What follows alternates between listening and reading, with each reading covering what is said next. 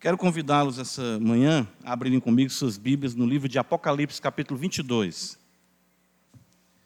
Enquanto não chegamos lá, né? estamos no capítulo 11, as nossas exposições à noite. Hoje iniciaremos o capítulo 11 de Apocalipse, né? à noite, se Deus quiser. Apocalipse 22, versículo 15. Apenas o versículo 15. De fato, nós vamos nos deter finalzinho desse versículo, mas leamos o verso 15. Fora ficam os cães, os feiticeiros, os impuros, os assassinos, os idólatras e todo aquele que ama e pratica a mentira. Amém. Ó Deus bendito, nós louvamos o teu nome por tua santa palavra e pelo privilégio que temos de juntos, mais uma vez, invocar o Senhor. Que beleza, que alegria, santo ajuntamento. Foi a tua boa mão que nos trouxe até aqui. Foi tua boa mão que nos preservou. Tua boa mão que nos livrou de cairmos, tropeçarmos. Muitas foram as tentações, as ciladas, mas de todas elas o Senhor nos livrou. Louvado seja Deus por isso. E nessa manhã queremos, na graça do Teu Espírito, aprender mais aos Teus pés e, fortalecidos pelo Senhor, caminharmos na força do Teu poder. Não sabemos o que nos reserva essa semana, mas sabemos que o Senhor sempre está fazendo com que todas as coisas cooperem para o bem daqueles que te amam. Ajuda-nos a viver esse dia e os dias que se seguirão na força do Teu poder e andarmos de forma agradável Senhor para a glória e louvor do teu nome. Não por nossa força, nem por violência, mas pelo meu espírito, diz o Senhor.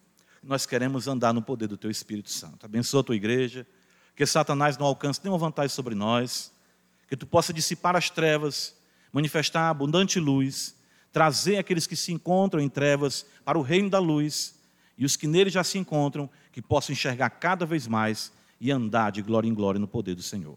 Abençoa a tua igreja teu povo, em Jesus Cristo, assim nós te oramos. Amém. Irmãos, irmão ou irmã, sua vida cristã, ela é marcada pela autenticidade. Sua vida cristã, ela é marcada pela coerência o que os seus lábios afirmam pode de fato ser confirmado pelas suas práticas. Como é a sua vida fora do ambiente eclesiástico, ou seja, do ambiente da igreja? Como é o seu comportamento diante dos ímpios? Como você se porta em um ambiente propício à dissolução.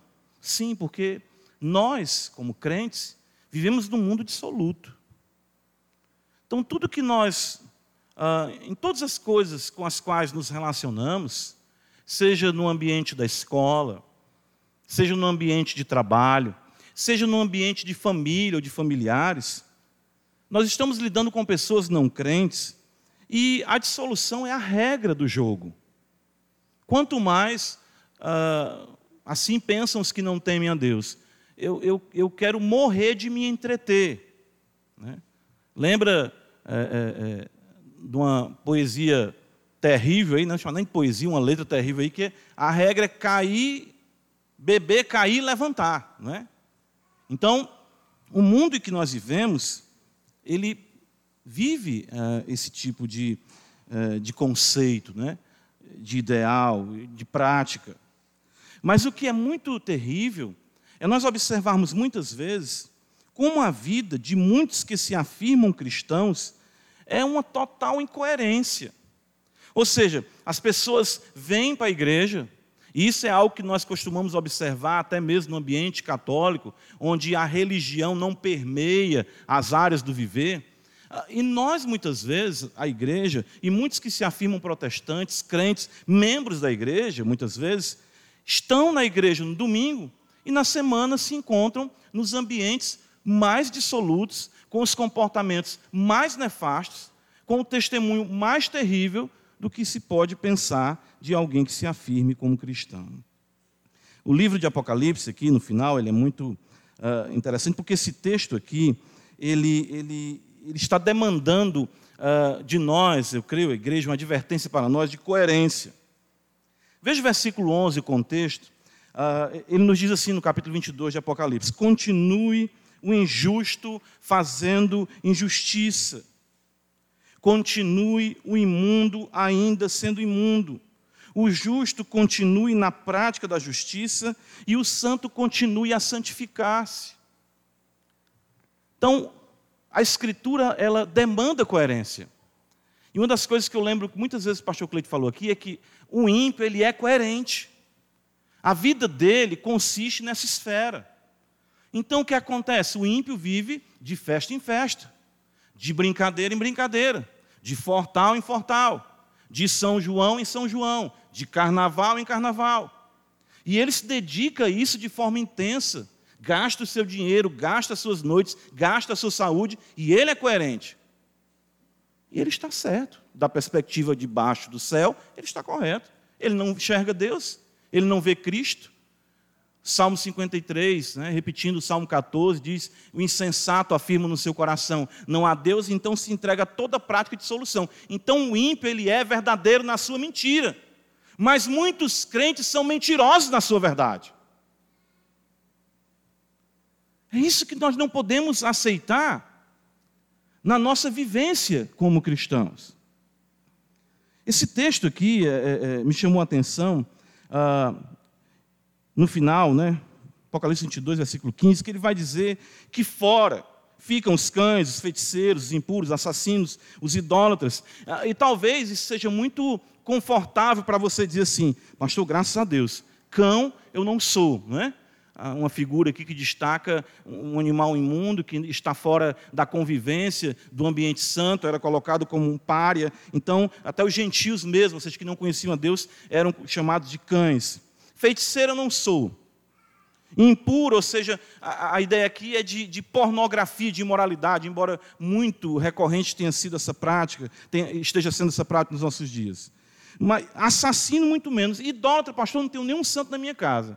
Mas a Escritura, ela procura então mostrar que a coerência cristã, a autenticidade cristã, está muito além desses pecados mais grosseiros e que nós conseguimos, vamos dizer, ejetar de nossa vida, mas manter uma incoerência com o Evangelho. O que o apóstolo João chama aqui, revelado claro pelo Senhor Jesus, de mentira. O amor e a prática da mentira.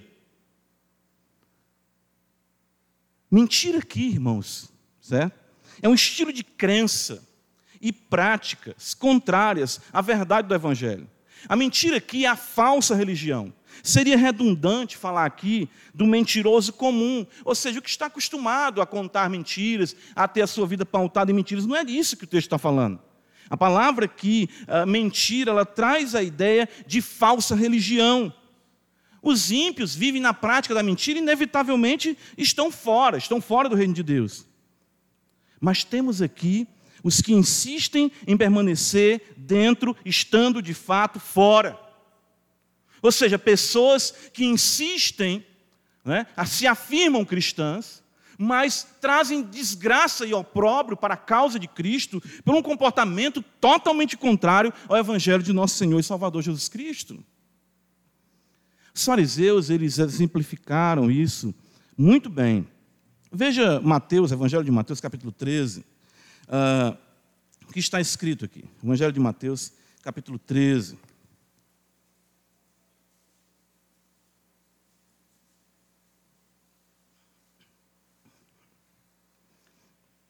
Olha o que está escrito. Versículo 14, quando o Senhor explica a razão pela qual fala em parábolas, ele diz assim: De sorte, Mateus 13, 14, que nele se cumpre a profecia de Isaías. Ouvireis com os ouvidos, e de nenhum modo entendereis. Vereis com os olhos, e de nenhum modo percebereis. Ou seja, existem pessoas que estão entre nós, que ouvem a pregação, mas não entendem. Que veem, mas não percebem. Estão totalmente mortas aqui. E lhes é agradável ter o status da religiosidade. Lhes é conveniente, pela questão familiar, pelas relações que mantém na igreja por décadas.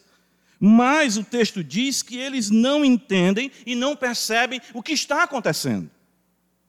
Versículo 15, o profeta continua, Mateus citando o profeta, porque o coração deste povo, de caso o Senhor Jesus citando o profeta, está endurecido, de mau grado ouviram com os ouvidos e fecharam os olhos, para não suceder que vejam com os olhos, ouçam com os ouvidos, entendam, coração, entendam com o coração, se convertam e sejam por mim curados. Percebam isso, é um ouvir de mau grado. Perceba que o texto de Apocalipse, né, é, os capítulos 2 e 3, quando trata das sete igrejas, uh, constantemente o Senhor fala: quem tem ouvidos, ouça o que o Espírito diz às igrejas. Por quê? Porque ouvir, de fato, é uma atribuição de quem está vivo. Não é apenas o exercício auditivo, mas a obediência, a conformidade com a palavra ensinada, proclamada, com as demandas, os comandos do Evangelho. Mateus capítulo 23, eh, o Senhor Jesus, eh, ele espera, né, até o final do seu ministério, eh, porque o Senhor, claro, com sabedoria, ele entendia o tempo e o modo, né? Então chegou o momento dele desmascarar a falsa religião dos fariseus. E ele fala isso diversas vezes aqui. Uh, Mateus 23, a partir do versículo 13, ele vai dizer: Ai de vós, escribas e fariseus hipócritas. Ele diz: Porque fechais o reino dos céus diante dos homens, pois vós não entrais, nem deixais entrar os que estão entrando. Ai de vós, escribas e fariseus hipócritas, porque devorais a as casas das viúvas, e para justificar fazeis longas orações, por isso sofrereis juízo muito mais severo. Os irmãos já pararam para pensar? Homens orando com o intuito de se beneficiar da fragilidade de uma mulher viúva, e com isso orando, Senhor meu Deus, meu Pai, o que é que eu posso levar daqui? Né? Ai de vós, escribas e fariseus hipócritas, porque rodeais o mar e a terra, para fazer um prosélito, e uma vez feito, tornais filho do inferno duas vezes mais do que vós. São dedicados no discipulado. Ai de vós, guias cegos, né? tem conceitos religiosos, eles teologam, que dizeis: quem jurar pelo santuário, isso é nada, mas se alguém jurar pelo ouro do santuário, fica obrigado pelo que jurou. Insensatos cegos.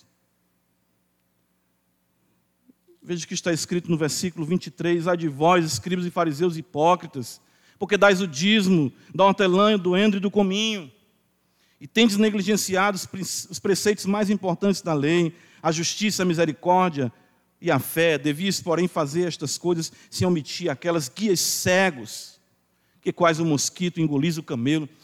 O, o, o, o mentiroso que vive a falsa religião, que está escrito ali em Apocalipse 22, 15 ele é preciso em detalhes, mas ele se entrega, ele se abre, ele se escancara para práticas que não têm nada a ver com a conduta cristã.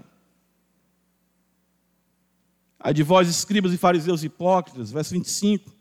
Porque limpais o exterior do copo e do prato, mas estáis por dentro cheios de rapina e intemperança, fariseu cego. Limpa primeiro o interior do copo para que também o seu exterior fique limpo. Ou seja, é mentira. Ele é limpo por fora, ele é polido, ele é uma, uma, uma almofadinha religioso. Uma Bíblia, na igreja.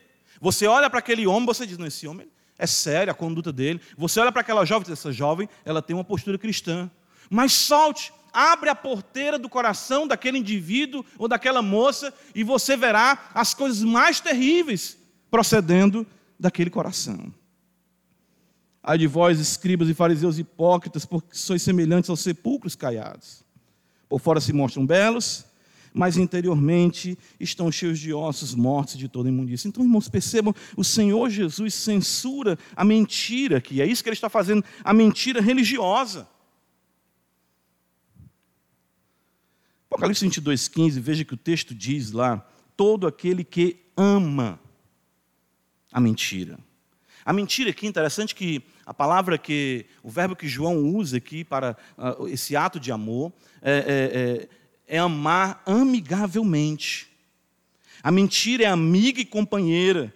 Isso é o que significa que amor de forma participativa e presente.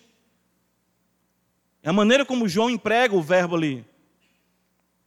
Ele ama, ele é amigo da mentira. Para essa pessoa, não existe nenhum pesar no seu coração.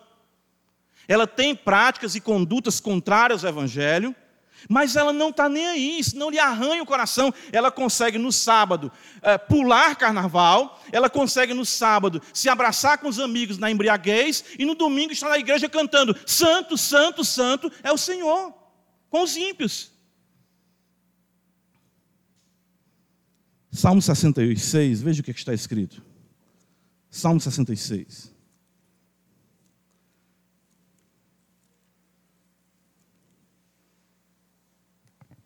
Versículo 18 diz assim: Se eu no coração contemplar a vaidade, o Senhor não me teria ouvido. Ah, o justo, irmãos, os santos sofrem em cogitar o mal. Quando o crente, aquele que é nascido de novo, ele pensa em cometer um pecado, aquilo ali, o Espírito Santo quase infarta ele.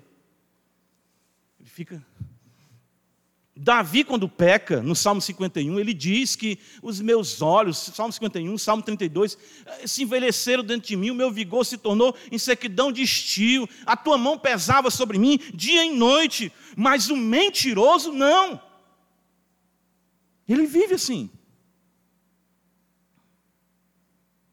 Os mentirosos têm no âmago da sua existência a mentira e convivem tranquilamente com ela. Não tem nenhum problema. Esse amor é tão intenso pela mentira que ela é, é, é defendida é, com unhas e dentes, com argumentos pífios, bíblicos até. Bíblicos, sim. Nós muitas vezes falamos com as pessoas, as pessoas, não, pastor, mas é porque assim, no meu trabalho, se eu não fizer isso, eu sou demitido. É porque se eu não for com a minha família, minha família não vai me entender bem. E a Bíblia fala que a gente tem que ser uma pessoa cordial, amigo das pessoas, não é? Nós temos que ficar bem e tudo. Vamos trazer isso para uma questão mais prática, né? Sabe uma das coisas que eu mais me entristeço, que eu acredito que seja uma tristeza para os pastores, que isso é uma coisa que, que, que traz sofrimento aos pastores, a igreja já eh, não tem nem de quanto tempo dizer que isso acontece aniversário de 15 anos de alguns crentes, casamentos, bodas, sejam quais forem, muitas vezes terminam em boates e embriaguez. Como é que pode isso? Como é que pode uma situação como essa? Não, pastor, mas é porque para o meu aniversário vai pessoas descrentes. E para o aniversário, então, eu tenho que também servir a bebida. Interessante que se você for para um aniversário ou para uma festa de um descrente, ele não vai deixar de servir a bebida porque você é crente. Não é assim, né? Mas o que nós observamos é esse amor pela mentira tão defendido com unhas e dentes, esse amor tão defendido, que a pessoa começa a argumentar e dizer que tem razão, existe plausibilidade para se viver, para se agir daquela forma. Isso é amor à mentira. Isso é amizade com a mentira. Isso é viver é, é, é, de forma realmente abraçada com a mentira. A Escritura, né? eu lembro um, livro que fala das festas de Israel, e o próprio nome do profeta Ageu né, é festivo, Deus é um Deus festivo. Os casamentos em Israel duravam sete dias. A pessoa está vendo aí, pastor? E Jesus multiplicou, transformou água em vinho. Sim, agora lembra que todo mundo ali era povo de Deus, né? Interessante isso, as pessoas não, não pensam no, no contexto cultural e também não pensam que ali é um ambiente em que o povo de Deus estava reunido. Apocalipse 22, versículo 15, vai dizer que o mentiroso, ele ama e pratica mentira. Inevitavelmente o que eu creio, inevitavelmente será o que eu amo, inevitavelmente definirá minhas ações. Não adianta afirmar o contrário. Eu faço isso, mas o meu coração é do Senhor. Mentira, isso é mentira. Não tem como. Irmãos, é, estava falando isso com a minha esposa ontem. Enquanto isso aí, abre no Evangelho de Mateus, capítulo 7. E eu lembro na minha juventude, eu tive meu contato com o Evangelho a primeira vez na Assembleia de Deus, e a questão do, de homens, mulheres, crentes, decentes, valores cristãos. E eu tinha ali, sei lá, meus 16, 17 anos, e os jovens, vamos para o. Falou o nome na época, acho que não existe mais. É, um colégio que tinha um encontro de jovens lá e tudo. E vai jovens de todas as denominações, vai ser bom. Olhe que era um ambiente crente. Né? E quando nós chegamos lá da igreja, sei, um grupo de 10, 12 jovens, já achei estranho ali, uma, uma palhoça enorme ali, e o camarada dando um, um testemunho. Vocês não sabem testemunho, né? Testemunho, aquela coisa. E meu irmão, beleza, está ligado? E Cristo aí na parada entrou na minha vida. E, cara, hoje as paradas é outra, glória a Deus, aleluia, né? As coisas, sabe, gente já achei estranho. Aquilo ali já começou a. Dentro de mim já começou meu coração a. Aí terminou aquele testemunho, limpar a palhoça, e começou o funk, gospel, começou o, rock gospel. E aquilo ali nós ficamos assim, chocados, né? Que a gente vinha do contexto da Assembleia. E graças a Deus por, isso, por estar chocado com isso. Mas eu olhei do meu lado, assim, né? Uma das jovens, ela, ela chorava copiosamente. Ela chegou, uma dessas jovens estava com a gente, ah, como nós costumamos dizer aqui no Ceará, ela tomou o choro. A consciência dela, como minha esposa falou ontem, foi violentada. Com pessoas que se afirmavam crentes, com danças sensuais, embora no ambiente dito cristão. Isso é mentira, irmãos. Não adianta querer associar com isso argumento de que eu sou crente, de que eu temo a Deus, de que é minha família, de que eu tenho amizade, de que eu preciso fazer assim dessa. Não! Ou é ou não é. O Senhor Jesus diz isso. Mateus capítulo 7, veja, ele diz assim: olha, acautelai-vos, versículo 15, dos falsos profetas que se vos apresentam disfarçados em ovelhas, mas por dentro são lobos roubadores. Pelos seus frutos os conhecereis. Colhem-se, porventura, uvas dos espinheiros ou figos dos abrolhos. Assim toda árvore boa produz bons frutos, porém a árvore má produz frutos maus. Não pode a árvore boa produzir frutos maus, nem a árvore má produzir frutos bons. Toda árvore que não produz bom fruto é cortada, lançada no fogo. Assim, pois, pelos seus frutos que é que o Senhor diz? Os conhecereis. Você não será enganado por esses mentirosos. É isso que o texto de Apocalipse está dizendo para nós no versículo 22, 15. Porque você pode dizer: Eu não sou um, feiticeiro, eu não sou adúltero, eu não sou assassino, eu não sou idólatra, eu não sou ladrão, mas é mentiroso. Todo estilo de vida contrário ao Evangelho estampado em si o nome de cristão, é uma blasfêmia contra o nome de Cristo, é uma quebra do terceiro mandamento e uma infâmia para o reino de Deus. A vida do mentiroso inevitavelmente testemunhará das suas crenças. Por amar a mentira, mesmo ouvindo a verdade, ele não conseguirá viver de modo diferente. Veja, Apocalipse 22, 15 ele diz: fora. Todo aquele que ama e pratica mentira. E aí vem uma questão aqui muito importante nós, como igreja, entendermos. Embora no presente nós tenhamos que conviver com o mentiroso, é, nós temos que conviver com o mentiroso. Pedimos a Deus para não sermos mentirosos, também é importante. A Escritura promete que o mesmo será arrancado do meio dos justos. Veja o Salmo primeiro que, que está escrito. Salmo primeiro. Salmo primeiro. O texto nos diz, né?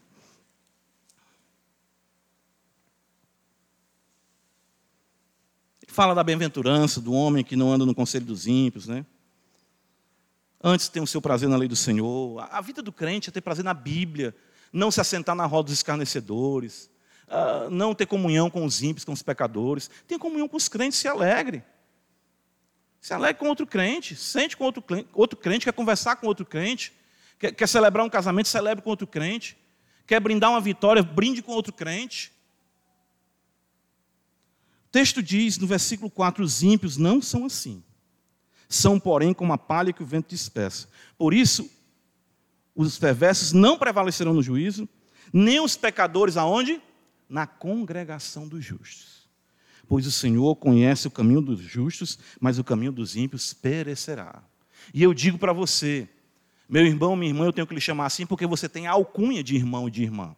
Interessante que quando, em Atos dos Apóstolos, capítulo 8, quando Simão Mago, ele abraça a fé, Lucas registra, né? E ele abraçou a fé. E acompanhava Filipe de perto, extasiado com os sinais que Filipe fazia. Mas quando ele viu o Espírito Santo sendo concedido, ele quis comprar o Espírito Santo. Aí Pedro disse: Teu dinheiro será contigo para a perdição, pois está em fel de amargura, em laço de iniquidade. Então a Escritura, eu lembro Charles Rod dizer isso, chama a pessoa pelo que ela afirma ser. Judas era apóstolo. Quando Jesus vê Judas se aproximando, ele diz: Amigo, traz o, o, o filho do homem com um beijo. Então eu lhe digo, irmão e irmã que se encontra aqui, você pode até conviver aqui, mas eu digo como costumavam dizer os meus pais antigamente: Deus está vendo. O Senhor conhece o caminho dos justos mas o caminho dos ímpios perecerá. O Senhor tem os seus olhos como chamas de fogo, Apocalipse nos ensina isso.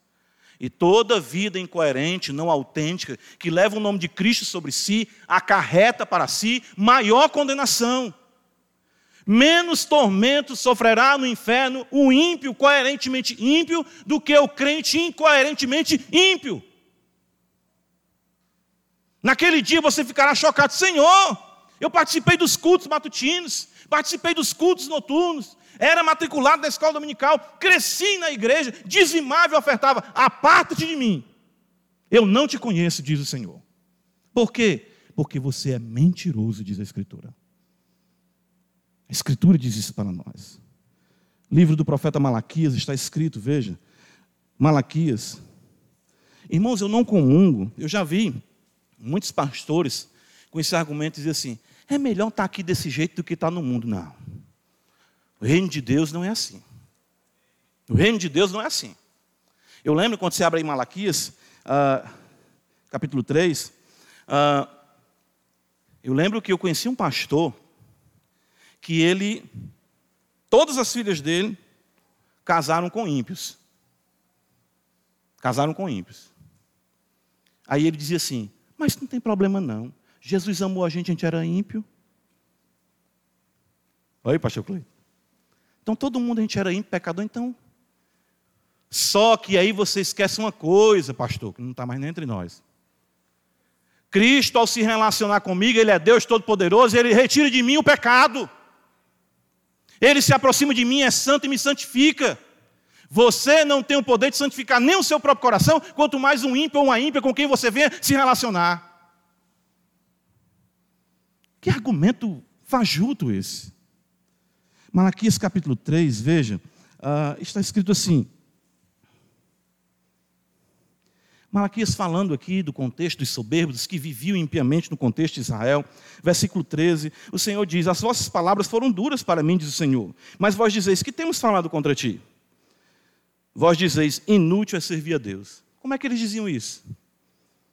que nos aproveitou termos cuidado em guardar os seus preceitos e andar de luto diante do Senhor dos Exércitos? Ora, pois nós reputamos por felizes os soberbos, também os que cometem impiedade prosperam, sim, eles tentam ao Senhor e escapam. Então, se você tem essa percepção de que são felizes os do mundo, se una a eles. Porque aqueles que são regenerados por Cristo, eles têm fome e sede de justiça. Eles não conseguem se entregar à prática do pecado. Eles não conseguem, de mão erguida, se entregar à prática do pecado, ainda que tropecem, caem, lamentam, se arrependem, choram, batem no peito e dizem: Ser propício a mim, pecador, Senhor, pequei contra ti. Mas viver um estilo de vida, um ritmo de vida à parte do Evangelho, e aí está tudo bem. Servir de mau testemunho para os de casa, para os da igreja, para os de fora da igreja e continuar tudo bem. Eu não consigo entender. Debutar dançando Anitta. Eu não consigo entender isso. Eu já estive em igrejas que eu vi isso aí. Os 15 anos se tornam a Babilônia dos, dos crentes, às vezes. Os casamentos, as festas. Olha o que, é que o texto continua dizendo no versículo de número 16. Então os que temiam o Senhor falavam uns aos outros. O Senhor atentava e ouvia. Havia um memorial escrito diante dele para que os que temem ao Senhor e para os que se lembram do seu nome. Quer dizer, os fiéis estão ali sofrendo, meu Deus, me ajuda. Não é certo, né, irmão? Vamos caminhar. Ó, oh, e Deus está. Espera aí. Acaba bom, acaba crente. Hum, você sofre com pecado? Sofre, Senhor. Conversa com outro. Memorial diante do Senhor. Registrando. Acaba crente, rapaz. Que moça dedicada, que homem obediente, que homem respeitável. E tudo isso por amor a mim. Vou registrar isso aqui. Versículo 18. Versículo 17: Eles serão para mim particular tesouro. Naquele dia que preparei, diz o Senhor dos Exércitos, poupá-los-ei como um homem poupa o filho que o serve. Então vereis outra vez, vocês vão ver a diferença entre o justo e o perverso, entre o que serve a Deus e o que não serve. Irmãos, nós sofremos com o mau testemunho dos pseudos cristãos. Isso aí é uma coisa, né? Eu lembro que o pessoal conta uma história de Spurgeon, né? Ele criança, né? Essa história é muito bela, em que tinha um membro da igreja do avô dele que vivia na, nos bares, né? Nas tabernas e tudo ali. É, e. Taberna ou é taverna? Entenderam, né? E ele vivia ali. E aí Spurgeon viu o, o, o, pastor sofrendo em casa, e que o pastor, quando vê essas coisas, a gente sofre, porque a gente fica, meu Deus, o que está acontecendo? A gente está pregando, está ensinando, está orando. O que está acontecendo com esse irmão, com essa irmã? Porque são membros da igreja. Aí Spurgeon saiu dali criança. Eu não lembro a idade dele, mas uma coisa, sei lá, de seis anos, cinco anos. Ele entrou no bar e disse: Que fazes aqui, Elias? Entristecendo e ferindo o coração do teu pastor. Uma criança. Ele usou o texto bíblico, né? O Senhor fala com ele: O que você está fazendo nessa caverna aí? O que você está fazendo no meio desse povo? Você é de Deus ou você não é? Você pertence a Deus ou não pertence? Seja coerente, não seja mentiroso.